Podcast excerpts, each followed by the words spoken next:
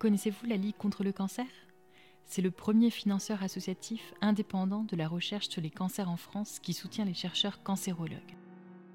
C'est aussi un accompagnement pour améliorer le parcours de soins de santé et de vie des personnes malades et leurs proches tout en informant et en sensibilisant. Et pour parler du cancer du sein, détecté tôt, il peut guérir dans 9 cas sur 10. À partir de 25 ans, il est recommandé de consulter son médecin ou sa sage-femme pour un examen des seins. Une autosurveillance régulière est également conseillée. De 50 ans à 74 ans, vous avez accès au dépistage du cancer du sein. Et après 75 ans, continuez à pratiquer des mammographies avec un professionnel de santé. Ce sont peut-être vous, vos mères, tantes, grand-mères et amis, alors pensez-y, faites-vous dépister. Plus d'1,3 million de femmes n'ont encore jamais participé à un dépistage. Parce que face au cancer, on est toujours plus fort ensemble. Aujourd'hui, You, c'est elle, Pascal, diagnostiquée à 61 ans d'un cancer du sein gauche. 2023 aura été une année bouleversante où Pascal a dû lutter contre le cancer tout en acceptant la maladie. Elle nous partage sa force de vie, ses questionnements et surtout son intuition qui la guide à rester confiante. Une confiance vitale pour son parcours. Le cancer du sein est une maladie malheureusement fréquente aujourd'hui qui remet en question, entre autres, la féminité de chacune d'entre nous et nous oblige à puiser dans nos ressources les plus profondes. C'est ce que Pascal fait. Je remercie la marque Mon Arbre pour la Vie pour son soutien à la réalisation de ce podcast. Je remercie toujours Hugo Stripoli de nous accompagner avec sa musique. Et maintenant c'est parti. Installez-vous et bonne écoute.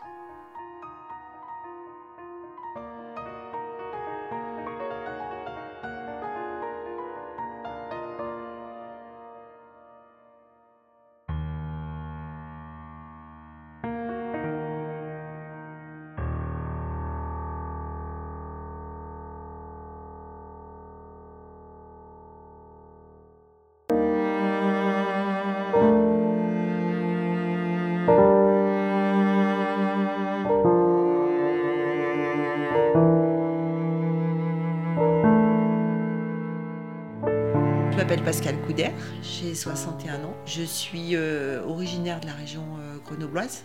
Je suis née à Grenoble, j'ai vécu une grosse partie de ma vie au Fontanil. Et puis après, quand je me suis mariée, on est allé vivre à Vorep.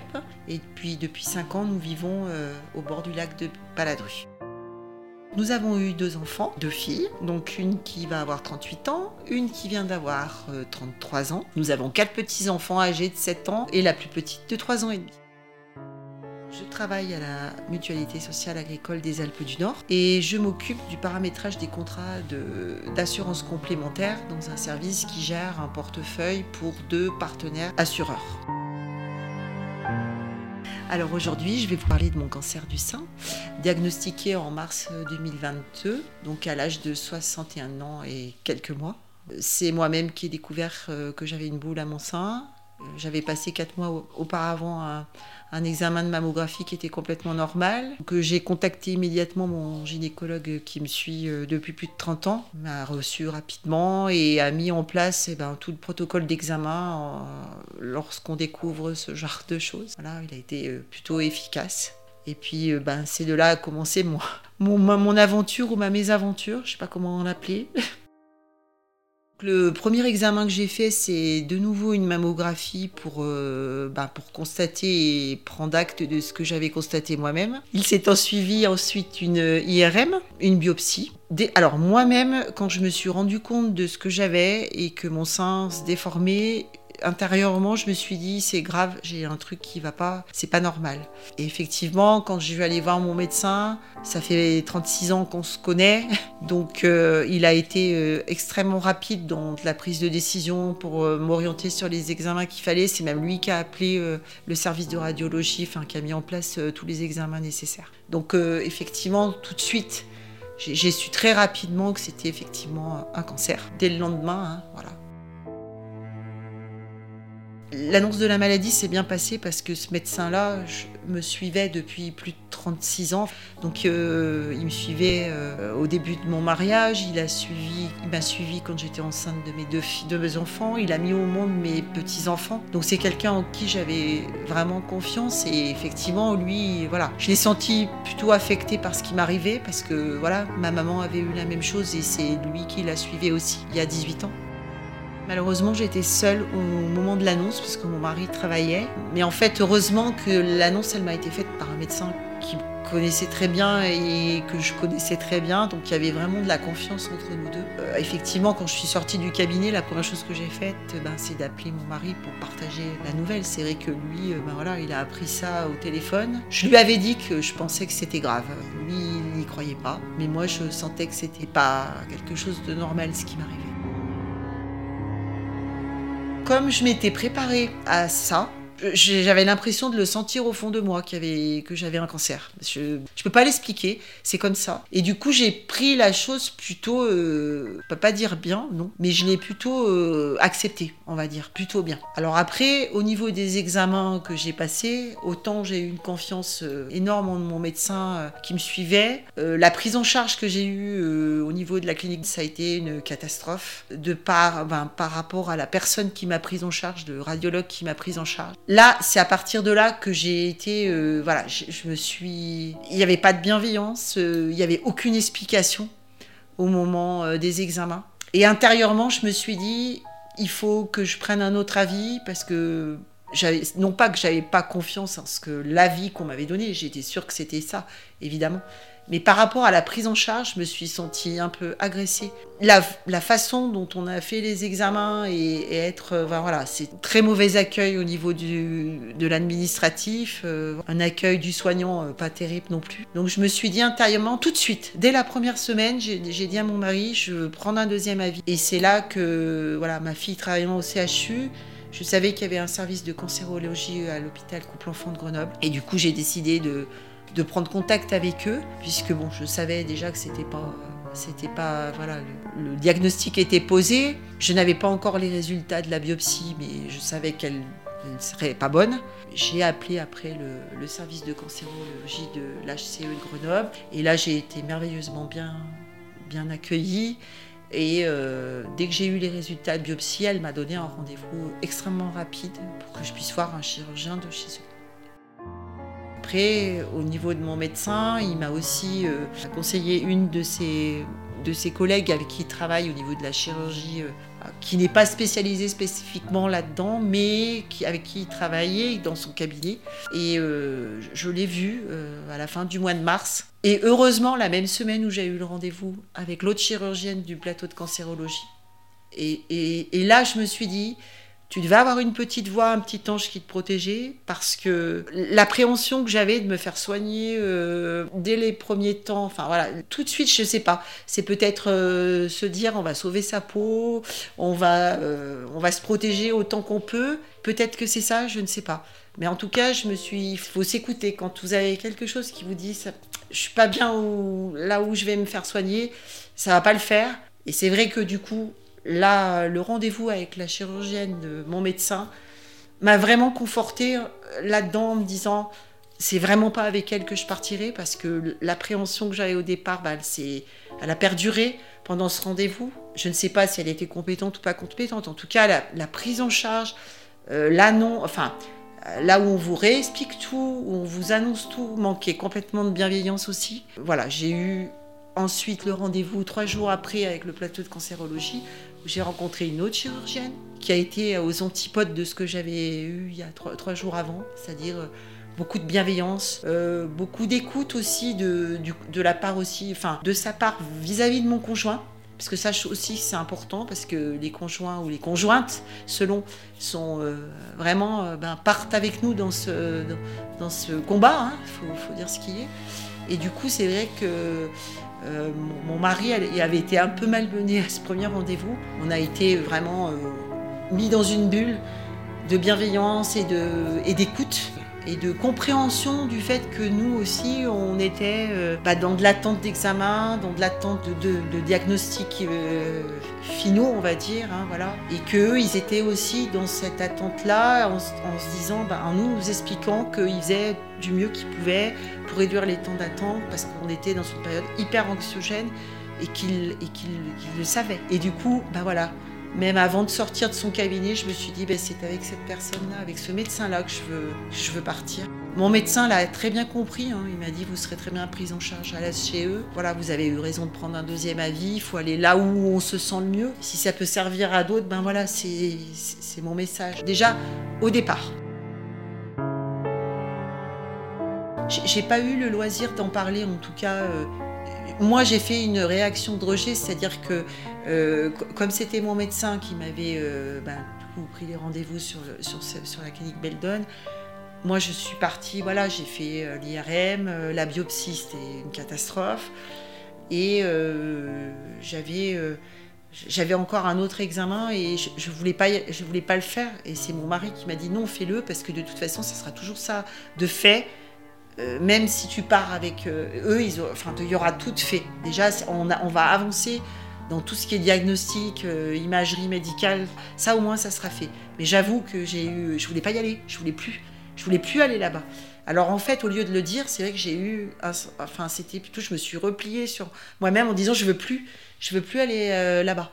Ça a été vraiment un rejet. je, je comprenais pas qu'on puisse être comme ça avec les patients. Enfin voilà.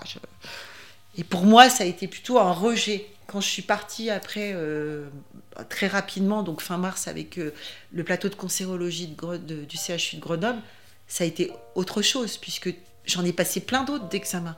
Des mammographies, ils m'ont recontrôlé le sein d'à côté, parce que les autres ne l'avaient pas fait. Enfin, il y a plein de choses, c'était beaucoup plus pro, ils m'ont refait une biopsie, mais dans des conditions tellement aux antipodes de ce que j'avais eu la première fois. Du coup, pour moi, c'était de l'acceptation aussi de se dire quand on a confiance avec l'équipe médicale qui vous suit et qui, euh, qui vous propose des soins, et bien là, ça a été, euh, c'est déjà une grosse part de gagner. Et ça, je m'en suis rendu compte euh, rapidement. Parce que finalement, vous allez passer les examens, c'est jamais rigolo, mais vous y, vous y allez avec la confiance. La biopsie, elle consiste à aller prélever dans la tumeur des cellules à divers endroits de la tumeur pour être analysés. Au niveau du cancer du, sein, ils vont aller euh, analyser bien entendu, voir s'il y a des cellules cancéreuses et de quel type sont-elles. Et euh, au niveau de la biopsie, ils vont aller rechercher aussi s'il y a, alors c'est pas génétique, mais s'il y a, s'il y a des des cellules qui ressortent avec une qui expriment euh, le fait qu'on a un problème au niveau des hormones par exemple. Ça ça va ça, ça, va chercher enfin cet examen va, va, permettre de les orienter. Il est très important puisque la suite des traitements dépendra aussi de ce qu'ils trouvent dans la biopsie. Normalement cet examen le premier que j'ai eu ça a été une catastrophe j'en garde un vraiment un mauvais souvenir. Après quand il est fait dans des conditions euh, dans lesquelles il a été fait quand ils m'en ont refait euh, une à l'hôpital couple enfant dans le service de cancéro, c'est sûr que ça n'a absolument rien à voir. C'est-à-dire que euh, vous êtes dans des conditions, alors c'est très... Euh, les, médecins sont habillés comme s'ils étaient en salle d'opération, mais ça se fait dans une salle d'examen de, mammographie en fait, puisque c'est là, là, dans ces salles-là que ça se fait. Mais ça se fait voilà, avec beaucoup de bienveillance, en vous expliquant ce qu'ils sont en train de faire, pourquoi ils le font. Donc ça, ils peuvent le faire sur la, tumeur du sein et éventuellement sur les ganglions si ils ont décelé au moment de l'IRM qu'il y avait des ganglions atteints. On sait que c'est un cancer maintenant. Moi, de, pour mon cas, j'avais une, une, tumeur assez grosse puisqu'elle faisait 6 cm. Elle était située sous le mamelon, donc pas très bien située.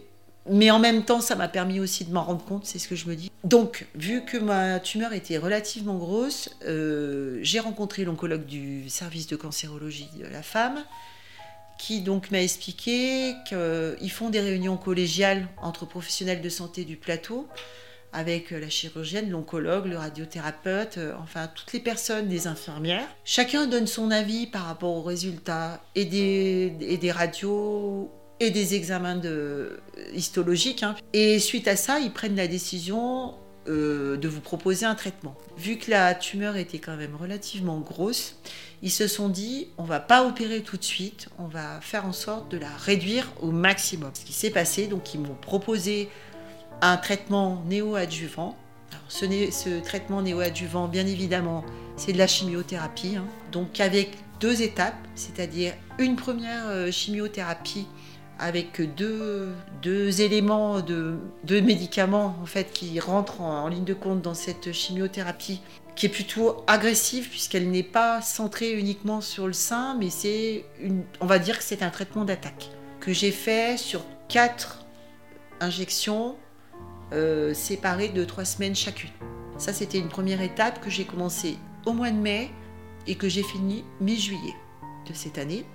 Et ensuite, Début août, j'ai continué le traitement avec une autre chimiothérapie, mais beaucoup moins agressive, et ciblée, elle, sur le cancer du sein, couplée avec euh, des anticorps. Il a été euh, diagnostiqué au moment de l'histologie que j'étais atteinte d'une surexpression du HER2, qui justement peut répondre à un traitement d'anticorps.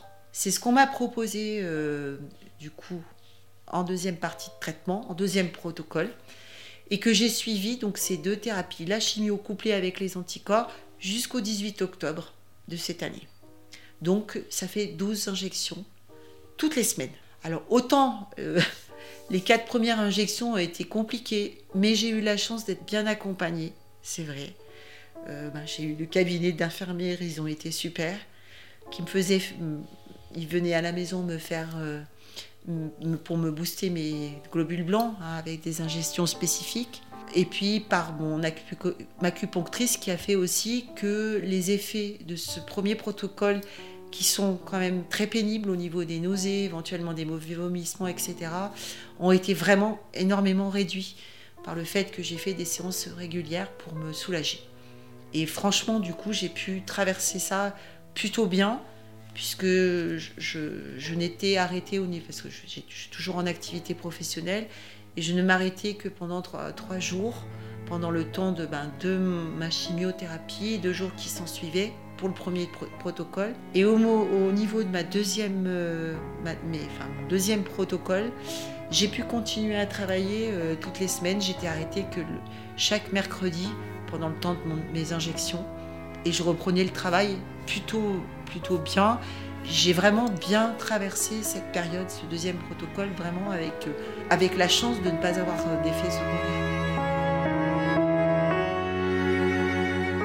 La première euh, chose, ça, a été très compliqué pour moi au début. Quand j'ai su ce que j'avais, je l'ai su rapidement. On bon, je l'ai annoncé à mes enfants. Mes enfants, elles ont plutôt Bon, elles ont été secouée, évidemment. Notre plus jeune fille travaille au CHU, donc elle est soignante. Donc euh, elle, je pense qu'elle a mieux vécu la chose en me disant Mais maman, t'as un cancer du sein. C'est pas pire, euh, je préfère que tu me dises que t'as ça plutôt qu'autre chose. Ma notre fille aînée a plutôt bien pris les choses en me, en me disant Maman, ça se soigne bien. Voilà, après, intérieurement, peut-être qu'elle vivait les choses différemment et ça, elles me l'ont pas fait voir pour pas me faire de la peine, probablement. Là où pour moi c'était compliqué, c'est de l'annoncer à mes parents. Mes parents vont très bien, mais ils sont âgés, 87 et 89 ans. Et ça a été dur pour moi de me dire, il que je leur dise ça à leur âge. Ça, ça a été le plus dur pour moi. Et ça m'a vraiment euh, torturé, euh, vraiment la, enfin l'esprit de me dire comment je vais leur dire ça, comment ils vont le prendre. Et puis finalement, bon voilà, on s'était mis d'accord avec mes enfants de dire, on leur dira que quand on aura tous les éléments en nos mains, c'est-à-dire vers où on va, qu'est-ce que je vais avoir comme traitement, qu'est-ce que j'ai exactement. Une fois qu'on a eu tous ces éléments médicaux, j'ai pu leur expliquer les choses. Et, ils l'ont plutôt... Euh, alors ils ont été secoués, hein, évidemment, euh, voilà. Maman l'a peut-être mieux accepté parce qu'elle avait vécu ça il y a 18 ans. Papa, j'ai senti qu'il était plus... ça l'a plus secoué. Mais en leur expliquant, puis ils ont vu que j'allais bien, que je prenais euh, les choses bien, et surtout que j'étais bien accompagnée. Et je, pense que ça, ça a été vraiment, euh, à, vraiment à tous les niveaux. Vraiment à l'hôpital, le cabinet d'infirmier, tout, tout, tout était mis en place pour que j'aille bien. L'acupunctrice, j'ai vu aussi un magnétiseur. Tout ça a fait qu'ils ont vu que j'étais bien. Et du coup, ils ont mieux accepté euh, ce qui m'arrivait. Mais c'est vrai que pour moi, ça a été euh, une période compliquée d'aller leur raconter, leur expliquer. Après, euh, quand ils m'ont vu, ils m'ont dit bon voilà, on, voit que tu vas bien, que tu, es que tu es dans l'acceptation de la chose et puis que tu es bien entouré. Pour eux, c'était important aussi de savoir que j'étais bien prise en charge et que je le vivais plutôt bien, aussi bien qu'on peut vivre cette chose-là.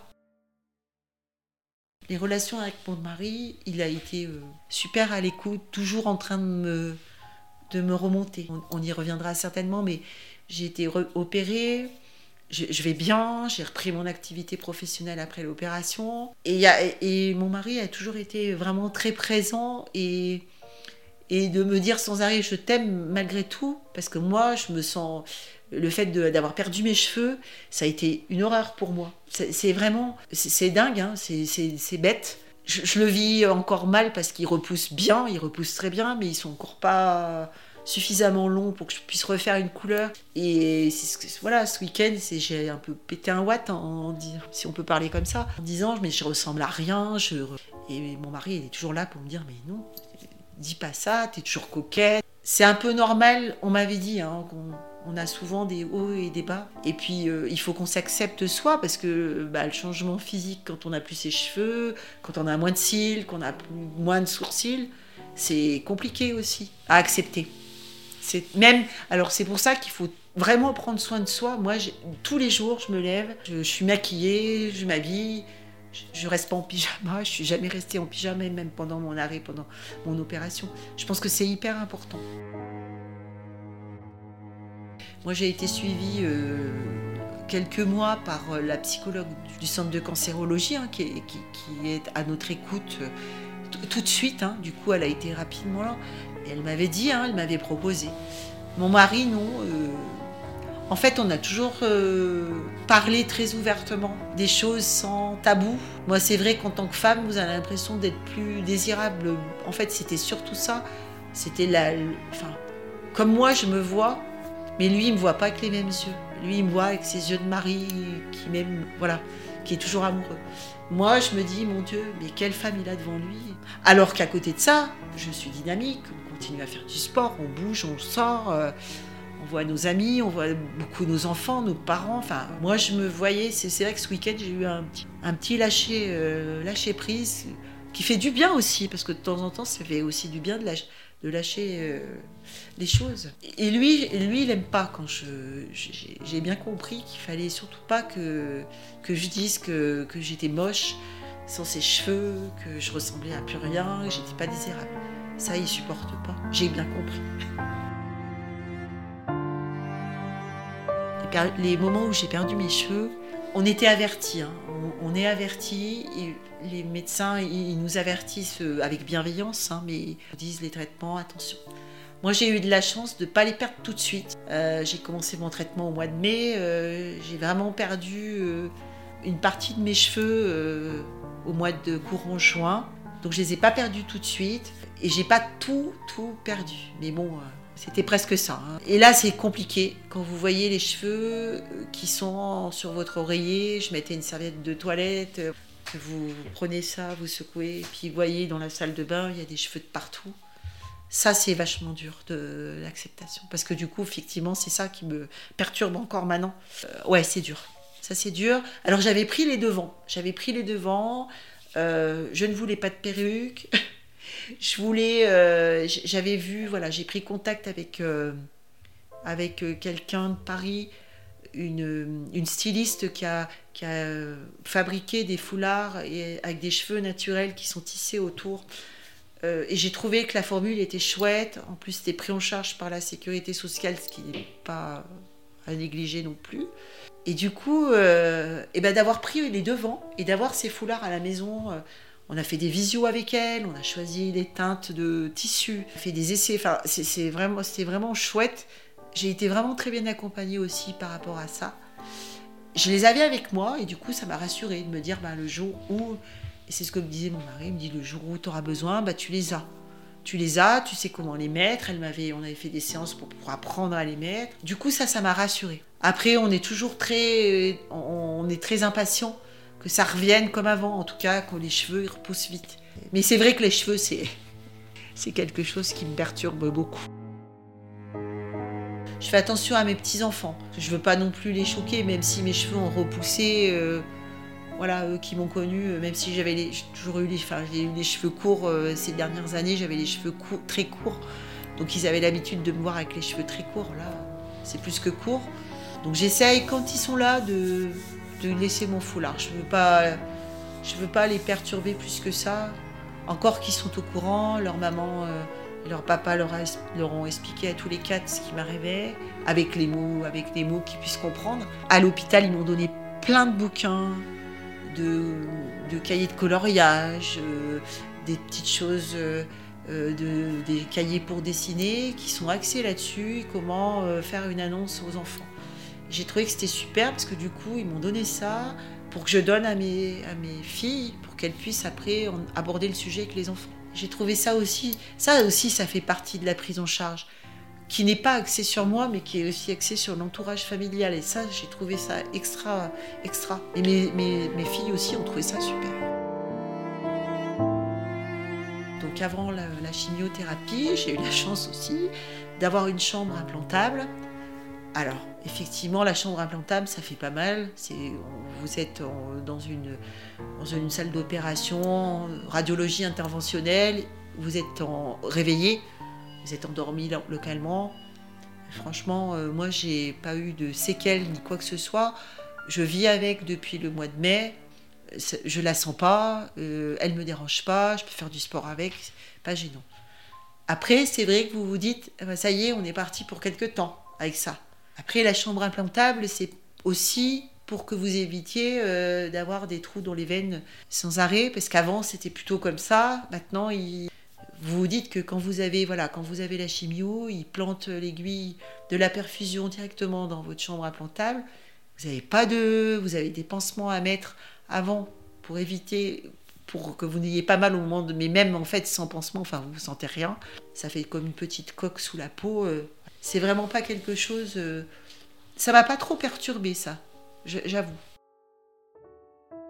Alors à l'hôpital, donc du coup, je suis suivie, euh, donc je suis suivie par le plateau de cancérologie de l'hôpital couple-enfant, mais les séances de chimio, elles se font au, au, CHU de Grenoble, au cinquième étage, que je connais bien maintenant.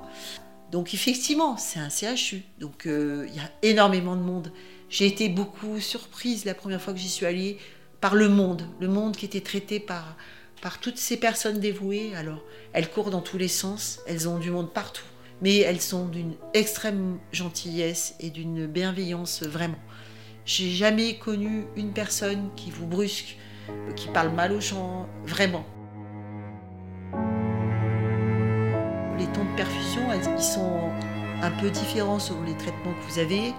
Euh, les premières, euh, enfin les quatre premières séances de mon premier protocole étaient un petit peu plus longues. Euh, et maintenant, enfin après, j'ai eu de juillet jusqu'en octobre, j'ai eu des séances de chimio couplées avec des anticorps. Donc, les, séances de chimio avec les anticorps, j'en avais pour une heure, une heure de, de perfusion. Après, c'est le temps d'avant où ils vous, mettent, ils vous mettent en perfusion de la prémédication pour éviter que vous ayez des nausées, mettre de la cortisone, ils vous mettent aussi des antihistaminiques. Tout ça, ça fait un beau petit cocktail euh, qui met une demi-heure avant la perfusion. La perfusion par elle-même, voilà, entre la chimio et, et les anticorps, vous en avez pour une heure. Ils voient, ils regardent que tout aille bien. C'est jamais très long. C'est moins long que les quatre premières du début. Et là maintenant, depuis euh, octobre, depuis que j'ai été opérée, donc euh, j'ai terminé ma chimio et les anticorps le 18 octobre, sachant que les anticorps, je dois les, ça doit c'est un traitement qui perdure jusqu'au début de l'été 2024. Et ça, je savais hein, euh, dès le départ. par contre, je n'ai plus de chimio depuis le 18 octobre. Je me suis fait opérer après le 24 octobre. Et depuis, je n'ai que les anticorps et que j'aurai jusqu'au début de l'été. Donc euh, ils m'ont fait des anticorps, euh, donc j'ai eu, euh, quand j'avais la chimio avec, j'avais par la chambre implantable, ça fait deux fois qu'ils me les font dans la cuisse, sachant que je, suis sur un traitement d'anticorps qui date un peu, et que, qui date un peu au niveau des molécules. Hein. c'est des choses que, qui existent depuis longtemps, l'herceptine. Et là, euh, il me propose d'avoir de l'herceptine un peu améliorée. À partir de là, euh, alors je ne sais pas si ça va commencer mercredi, parce que j'ai une injection mercredi, mais en tout cas bientôt. Et parallèlement, ils m'ont aussi demandé, comme ils ont vu que je supportais bien les choses, de faire partie d'un essai thérapeutique, un essai clinique, de l'herceptine encore plus améliorée, qu'ils ont déjà testé sur des personnes qui étaient euh, atteintes de cancer plus évolué, métastasé, ce qui n'est pas mon cas. Ils se sont rendus compte qu'ils avaient eu des résultats euh, assez prometteurs et assez bluffants. Et ils se sont dit, pourquoi ne pas adapter ce traitement? Puisque moi maintenant, les anticorps, ce n'est que du préventif pour éviter les récidives. Tout a été fait en amont pour que, mais maintenant, il faut prévoir que ça ne revienne pas. Il faut prévoir les récidives et prévenir pardon, les récidives. Et donc du coup, cette molécule permettrait, donc ils se sont dit, pourquoi pas, si ça marche sur les gens qui sont atteints d'un cancer plus évolué ou métastasé, pourquoi ne pas l'appliquer sur des personnes avec mon profil, c'est-à-dire avoir un traitement euh, néoadjuvant, donc avant l'opération, qui doit aussi continuer ses anticorps, pourquoi ne pas l'appliquer? Donc ils m'ont proposé d'intégrer cet essai thérapeutique, ce que j'ai accepté, et du coup, maintenant, j'attends de savoir si je vais être inclus dans cet essai ou pas. Je, dois passer des examens, voilà, j'ai des petites choses à passer en amont, et puis à tirage au sort. Alors de toutes les manières, j'aurai la nouvelle version de l'Herceptine euh, qui est un peu plus récente, ou encore euh, la version euh, en étude. En fait, l'essai thérapeutique, c'est comparaison de, la, de, de cette nouvelle formule d'Herceptine avec celle qui est déjà améliorée, qui est déjà pas celle que j'avais jusqu'à présent. Et par contre, voilà, c'est soit j'ai ça, soit j'ai la nouvelle euh, molécule, soit je suis dans l'essai thérapeutique en, étude actuellement, mais j'aurai pas de placebo, c'est soit l'un, soit l'autre. Donc j'ai un cancer du sein du côté gauche, du côté du cœur. Euh, je savais dès le départ qu'après euh, le traitement de chimiothérapie, ce qu'ils appellent néoadjuvant, j'allais être opérée. Euh, la chirurgienne au mois de juillet m'avait donné une date d'opération au 24 octobre, qui du coup a pu être complètement respectée puisque toutes mes séances de chimio, j'ai pu les faire sans décalage, sans rien. Et du coup, j'ai fini le 18 octobre et la semaine d'après, j'étais opérée. Il est vrai que quand on vous dit, quand vous voyez la date d'opération qui approche, vous dites chouette parce qu'en fait, dans votre tête, vous vous dites euh, on va m'enlever cette cochonnerie, sachant que moi j'ai eu la chance que la tumeur elle, été, elle est fondue, comme ils emploient, enfin c'est un terme qu'ils emploient au niveau euh, médical et, dans l'équipe qui me soigne, euh, avait fondu. Donc j'ai eu, j'ai eu cette chance-là que du coup la, tumeur avait fondu complètement au moment de l'opération. N'empêche que voilà, du coup ils ont quand même enlevé le mamelon parce qu'elle était accrochée dessous il était hors de question qu'il la garde, mais ça, je, le garde, ça, je le savais déjà d'avance. Je savais que j'avais deux ganglions atteints, mais ça, je le savais depuis le mois de mars, hein, dès le départ. J'en ai, ai pas d'autres, donc ça, c'était aussi une, bonne nouvelle. Mais en fait, pour enlever toute trace, eux, eux ce qu'ils m'ont expliqué au niveau médical, enfin au niveau des médecins qui me suivent, ils souhaitent, dans des profils comme le mien, tendre vers le 0% de récidive. Comme j'ai eu quand même deux ganglions affectés, la chance que j'ai eue, c'est que les membranes ne l'étaient pas. Donc ça, c'est très bien. C'est ce que m'a réexpliqué la radiothérapeute la semaine dernière. Eux, ils veulent tendre vers le 0% de, taux de récidive. Donc en fait, les anticorps, en fait, tous les traitements que j'ai par la suite, les anticorps que je vais continuer jusqu'à début euh, de l'été, et la radiothérapie, ça, de toute façon, ça aussi, on, va en reparler, mais c'est une, étape qu'on ne zappe pas, c'est obligatoire. Après, dès qu'on se fait opérer du sein, de toute façon, ça fait partie du protocole. Donc ça aussi, je le savais. Mais le fait de se faire opérer, de dire, et c'est ce que disent les, médecins, on vous retire votre maladie aussi psychologiquement. C'est une grosse avancée de se dire, ben, on n'est plus malade. Il faut soigner pour éviter les récidives. Il faut vraiment assainir tout. Moi, moi, dans ma tête, c'est ce que je me suis dit. il me tardait d'être opéré, vraiment. Euh, voilà, j'ai eu euh, bah, des soins euh, post-opératoires, mais bon, tout se passait bien.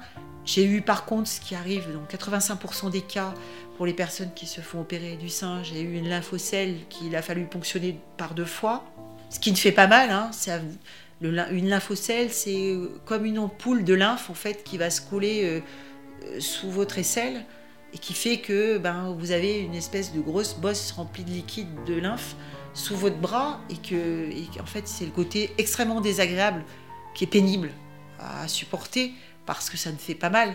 Après, le côté aussi désagréable, c'est que ça pousse sur la cicatrice, donc ça, c'est pas très bon non plus. Mais à part ça, euh, je me suis plutôt aussi bien, bien remise.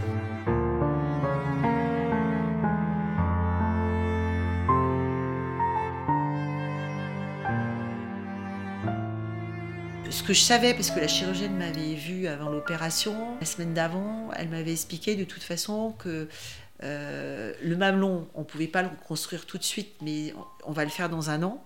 Ça, je sais dans ma tête que voilà. Donc du coup ça m'a plutôt apaisé parce que c'est vraiment euh, c'est se dire voilà je vais avoir un sein estropié je vais il va être tout tordu il va être tout vilain. Ils font de la reconstruction déjà au moment de l'opération. C'est à dire que ils enlèvent ce qu'ils doivent enlever ils assainissent euh, vraiment ils font le nécessaire pour vraiment ne plus laisser aucune cellule cancéreuse dans votre sein mais après, ils regroupent euh, eh ben, toutes les, euh, tous les tissus, les glandes, etc. Et ils vont euh, faire une reconstruction par rapport à, votre, à votre autre sein pour que ça soit harmonieux et puis que vous n'ayez pas, enfin, vous ayez le moins, ben, au niveau esthétique, que ça soit le plus gracieux possible. Et pour le coup, je me suis dit comment ils vont faire? C'est vrai que nous, on n'est pas, pas dans ce, on n'est pas, pas chirurgien, on n'est pas, bon, aussi de la chirurgie esthétique aussi. Hein. Et finalement, euh, ma cicatrice était vraiment très belle sur le sein, fine, et la proportion de mon sein vraiment bien, bien respectée par rapport à mon autre sein. Alors effectivement, il a encore un peu enflé sur le côté, mais pour le coup, quasi pas de bleu. Enfin, j'en ai eu très peu. Et mon sein, même quand je, mets un soutien-gorge, on ne voit pas qu'il a été, que j'ai plus de mamelon et qu'il a été opéré. En tout cas, il a une belle forme. Et ça, ça m'a rassurée. Et du coup, comme j'avais confiance en ma chirurgienne, oui, j'ai pu me regarder rapidement. C'était ce qui faisait le plus souci à mon mari, que je vois ma poitrine une fois que j'avais plus de mamelon. Et lui, il était plutôt très content aussi du résultat. Mais lui, lui c'était vraiment euh, son souci, et, il me l'a dit plusieurs fois avant que je me fasse opérer. Il m'a dit Tu vois, je, crains ta réaction. Je crains ta réaction parce que tu es coquette, tu fais toujours attention à toi. Je, crains ta réaction. J'ai peur que tu acceptes pas ce que tu vas voir. Et finalement, euh, de toute façon, je, savais dès le départ, il m'avait dit que c'était obligé d'enlever la plaque auréolaire, malgré l'efficacité du traitement. Et moi, j'étais plutôt, euh, comme m'a dit la chirurgienne, on ne prend pas le risque de ne pas l'enlever, puisque la, tumeur était accrochée dessous. Et euh, effectivement, elle m'a dit, après l'opération, quand, quand, je l'ai revue il y, a, il y a 15 jours, elle m'a dit on a bien fait de l'enlever, parce qu'elle était euh, bien, bien malade, la plaque auréolaire, donc euh, tant mieux. Moi, je me suis rendu compte en début d'année, février, que j'avais cette, cette tumeur, enfin cette boule sous, sous le mamelon. Mais à savoir que quand même, au fin août 2022, j'avais fait ma mammographie de contrôle comme je fais tous les deux ans régulièrement, avec euh, en plus deuxième lecture à, l'ODLC et que rien ne filtrait. En plus, euh, rien ne s'est vu sur les images. L'hôpital a, récupéré mes 20 ans de mammographie que j'avais gardés et ils ont pour me faire un bilan, un bilan mammaire pour être sûr qu'à un moment donné on ne soit pas passé à côté. Et non, il y avait et rien ne pouvait laisser supposer sur ma mammographie de fin août 2022 euh, qu'il allait euh, m'arriver euh, quelque chose comme ça. Alors ma maman avait eu un cancer du sein il y a 18 ans. Donc effectivement, moi quand j'allais passer mes mammographies, c'était la super angoisse dans la cabine quand j'attendais les résultats depuis que ma maman a été malade. Après, je me disais, mammographie, justement, ma maman, elle a été dépistée. Et elle, c'était minuscule de chez minuscule. Elle n'aurait jamais pu le tâter tellement c'était, c'était, c'était très, très, très, très petit. Et elle a eu cette chance-là, du coup, de ne pas avoir de chimio, d'avoir été opérée et d'avoir de la radiothérapie. Et depuis 18 ans, elle va super bien. C'est cette chance-là. On n'a pas la même forme de cancer toutes les deux. On a effectivement un cancer toutes les deux du sein, mais pas du tout la même forme. Parce que le fait que j'ai ce, le, le, HER2 qui soit surexprimé, c'est le jargon euh, médical, j'ai redemandé encore à l'oncologue la semaine dernière parce que j'ai quand même deux filles et, trois petites filles. Puisque sur mes quatre petits-enfants, il y a trois filles. C'est des questions, euh, je, leur ai, je posé trois fois, et encore, encore il y a la semaine dernière. Ils m'ont bien dit que comme j'avais ce gène surexprimé, ce n'était pas justement, ça enlevait euh, ce côté euh, génétique. Elle m'a bien redit non, justement parce qu'elle avait surexprimé ce gène. Ce n'est pas, euh, pas nécessaire d'aller faire une étude génétique pour, prévenir vos enfants. Alors c'est sûr qu'elles ont un facteur de risque forcément plus important, hein, puisque leur grand-mère a, eu ça, leur maman aussi. Donc forcément, il faut qu'elles se fassent suivre, mais elles, elles sont voilà, elles, sont très, euh, elles font très attention à ça. Euh, et elles savent, donc du coup, voilà, elles se, feront, elles seront encore d'autant plus euh, prudentes et attentives à, ce qui peut se passer, en tout, en tout, cas se faire suivre et se regarder aussi, parce que là c'est important aussi, c'est, moi je, l'explique à mon entourage féminin, le fait d'aller faire une mammographie ne vous donne pas un chèque en blanc. Je, l'ai redit et, je trouve que c'est une bonne formule parce que euh, moi j'entends souvent ah bah moi je suis allée faire j'ai dit attention moi je l'avais faite ma fille j'avais tout fait comme il faut et il est arrivé ce qui est arrivé. On m'a bien dit à l'hôpital que ça arrivait très fréquemment J'ai de la chance que chaque, fois qu'il y a une explication à faire, elle est faite en des termes euh, qui sont simples à comprendre. Et de toutes les manières, sans arrêt, à l'hôpital, on, me demande quand j'ai des rendez-vous, différents rendez-vous, que ce soit avec la chirurgienne, l'oncologue, la radiothérapeute, si j'ai des questions. Et euh, elles, sont toutes euh, à notre portée. Ça, c'est ça qui est bien. N'hésitez pas, alors voilà, si, vous avez des questions qui vous viennent chez vous, n'hésitez pas à nous faire un mail c'est ce que j'ai fait avec l'oncologue. Elle m'a laissé son mail, je, lui ai posé des questions. Euh, parce qu'effectivement, il y a des fois, il y a des questions qui ne vous viennent pas tout de suite quand vous êtes avec eux. Euh, vous êtes euh, dans le rendez-vous, il y a les choses s'enchaînent. et puis, vous avez beaucoup d'informations qui vous arrivent. Alors il y a effectivement, alors moi ce que je fais souvent, je me prépare des listes de questions. Si j'en ai en amont du rendez-vous, je me prépare une liste de questions et je, et je les ai sous le nez au moment où je les vois. J'étais prévenue que j'allais avoir euh, de la radiothérapie. Euh, j'ai vu la radiothérapeute la semaine dernière en rendez-vous. Logiquement, j'aurais dû la commencer là. Je devrais être déjà dedans. Sauf qu'il y a énormément de délais d'attente euh, à l'hôpital en médecine nucléaire, par manque de personnel, hélas. Donc ils font comme ils peuvent, les pauvres. Donc c'est vrai que quand je suis allée voir ma radiothérapeute la semaine dernière, je suis sortie du rendez-vous qui a duré presque une heure où elle m'a donné, elle m'a donné plein d'explications. Elle a été vraiment top, vraiment très à la portée, très bienveillante, mais sans visu de planning. Et quand même, le lendemain, le service m'a appelé en me disant on vous donne un rendez-vous pour, euh, pour euh, vous réexpliquer le process. Donc je vais le faire par téléphone le 5 janvier. Et le 8 janvier, j'ai eu aussi un rendez-vous pour le scanner de marquage, puisqu'ils sont obligés de vous faire des espèces de tatouages au feutre pour savoir où est-ce qu'ils vont, euh, les ondes vont, taper en fait à, certains endroits du sein.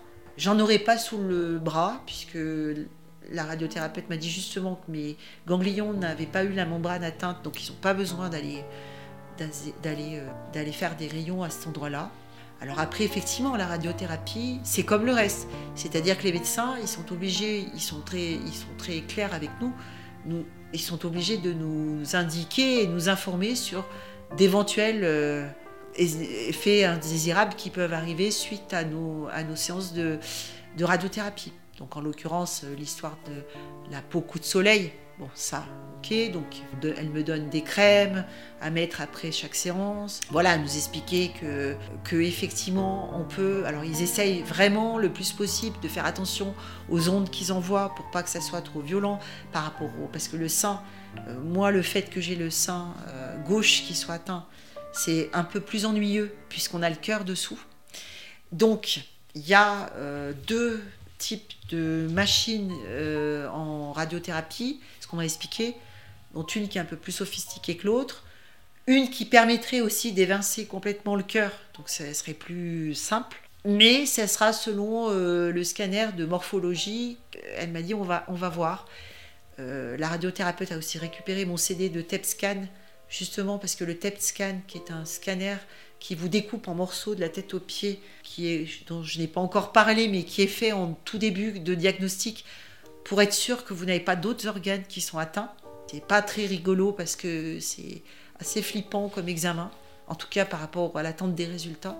Euh, et elle avait besoin de cet examen-là, qui me découpe en petits morceaux, pour savoir si euh, elle pourra utiliser telle ou telle machine. Ça, c'est la radiothérapeute qui fait cette analyse-là. Donc si je suis, j'ai ce scanner de repérage également euh, pour me faire les tatouages nécessaires aux séances, donc je pense que je devrais commencer finalement, moi, elle m'avait annoncé fin, peut-être au pire fin janvier, euh, ce qui, alors c'est ça qui, a été difficile pour moi aussi, c'est de me dire, mince, moi je pensais euh, plier euh, tout et me dire qu'en janvier j'aurais tourné la page, en tout cas de tout ça, parce que les injections d'anticorps, franchement, c'est rien, toutes les trois semaines, mais au moins d'avoir, voilà, de toutes ces thérapies qui sont un peu plus lourdes, je m'étais dit, bon allez, hop, on va tourner la page, et finalement le fait que ça soit décalé, ben non, dans ma tête aussi ça a été compliqué de, de me dire, oh punaise, ça va encore déborder sur l'année 2024.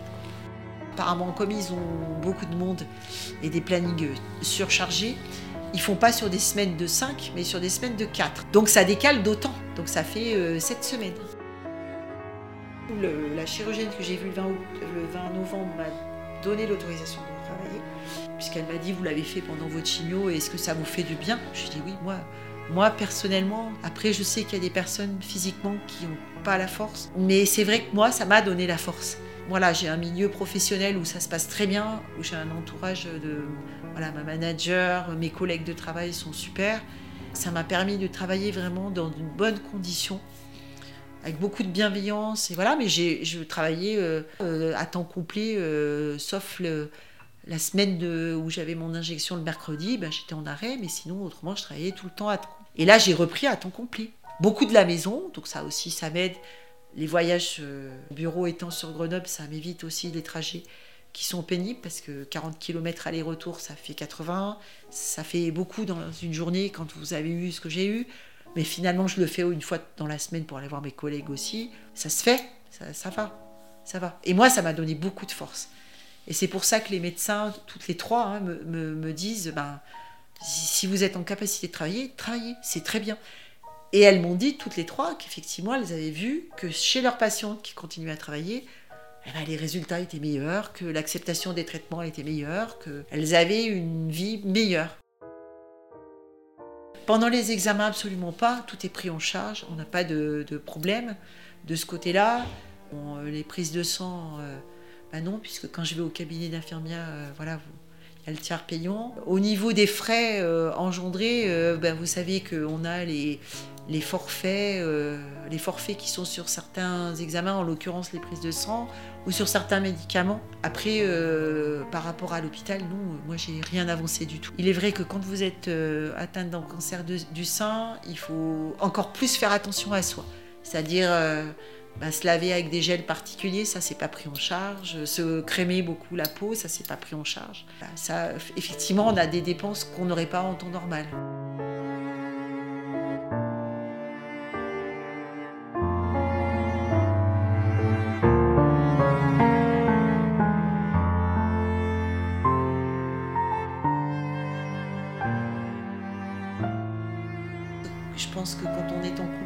Important d'être euh, hyper euh, à l'écoute l'un de l'autre, euh, parce que du coup, si on n'en parle pas, et eh ben, ça crée des, tensions. Ça, c'est évident. Ça, a été notre sujet de conversation ce week-end, justement. Parce que moi, je me sentais plus désirable. Alors que mon mari, il n'a jamais été dans cette optique-là. Ça s'est toujours très très bien passé entre nous de ce côté-là. Et euh, ça m'embêtait de gâcher un peu ça parce que le fait c'était moi qui étais un peu réfractaire en disant mais parce que tu as vu à quoi je ressemble. Je... Et lui il me dit mais t'es enfin, es folle de penser ça. C'est pas du tout je t'aime autant, tu, voilà, tu m'attires autant, tu es autant désirable qu'avant. Ça, ça m'a vraiment donné un coup de boost.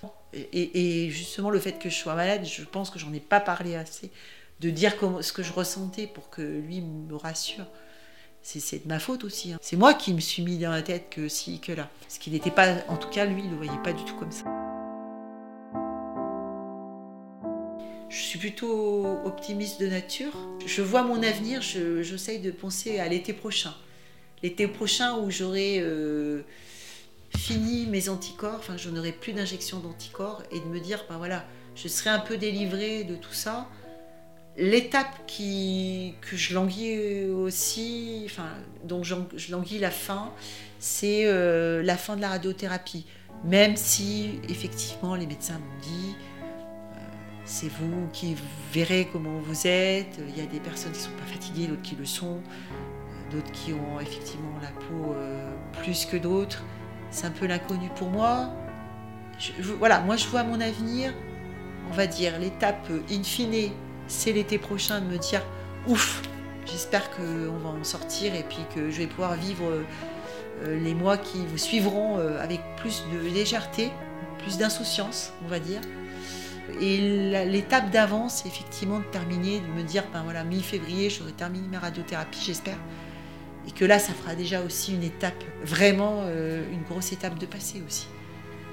Après, je me dis, tous les médecins m'ont dit, l'oncologue aussi m'a dit encore l'autre jour, euh, vous avez passé le plus dur. Sincèrement, vous avez passé le plus dur.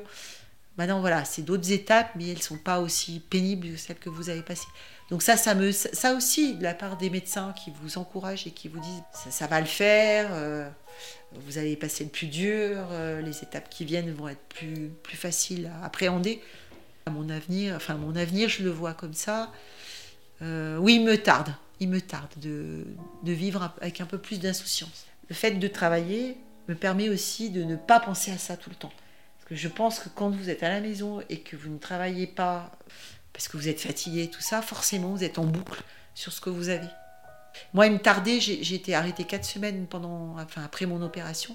Il était grand temps que je reprenne le travail, parce que c'est après vous êtes en boucle et vous ne pensez qu'à ça. Si j'ai un message à passer, c'est de, comme je, je l'ai dit au début de l'interview, c'est de s'écouter. Il est hyper important de s'écouter soi-même, de s'écouter, de, de s'écouter pour, pour euh, de vous écouter, ça vous permet aussi d'être dirigé vers, euh, vers des solutions, vers, euh, par exemple, comme pour moi, de me dire, allez, va prendre un deuxième avis, pour votre prise en charge, pour plein de choses. Vous écoutez aussi pour prendre soin de vous. Parce que, et ce que m'a dit la psy, et j'ai trouvé que c'était très bien, c'est pas de l'égoïsme. Parce que je lui avais dit, moi, j'ai l'impression des fois d'être égoïste, de me recentrer sur moi-même. Elle dit non, c'est pas être égoïste, au contraire. Il faut penser aussi à vous dans ces moments-là, parce que c'est important. C'est très important de penser à soi. On n'est pas égoïste quand on pense à soi et quand on est malade. Pas du tout. L'important aussi, c'est de communiquer. De, ne pas avoir de sujet tabou euh, par rapport à cette maladie, d'en parler largement autour. Alors effectivement, on n'est pas là, on n'a pas, un rhume, certes, mais justement, de ne pas faire de, cette maladie un tabou, c'est-à-dire d'en parler très librement. Parce que je pense que les personnes qui sont malades et qui pourraient l'être dans quelques temps malheureusement, pourrait retirer de ça, de se dire, bah oui, il faut en parler, il faut, en parler autour de nous, expliquer les choses, euh, euh, pour la prévention aussi, c'est très important. Et puis je pense aussi pour l'entourage de ne pas faire la langue de bois, c'est-à-dire de dire les choses telles qu'elles sont, sans, euh, sans envenimer les choses, hein, mais dire les choses telles qu'elles sont. Je pense que c'est très important. Pour les personnes qui nous entourent, d'éviter de parler trop de ça aussi chaque fois qu'on se voit. C'est important ça va, ça va, ça va, ça va pas. Euh, puis voilà, ne pas s'étendre, c'est pas la peine. D'essayer de vivre, alors ce que c'est pas facile, hein, ce que je veux dire, d'essayer de vivre le plus normalement, entre guillemets, possible. Et je pense que ça, ça fait avancer. Et de s'entourer de personnes euh, super, comme j'ai eu la chance de connaître.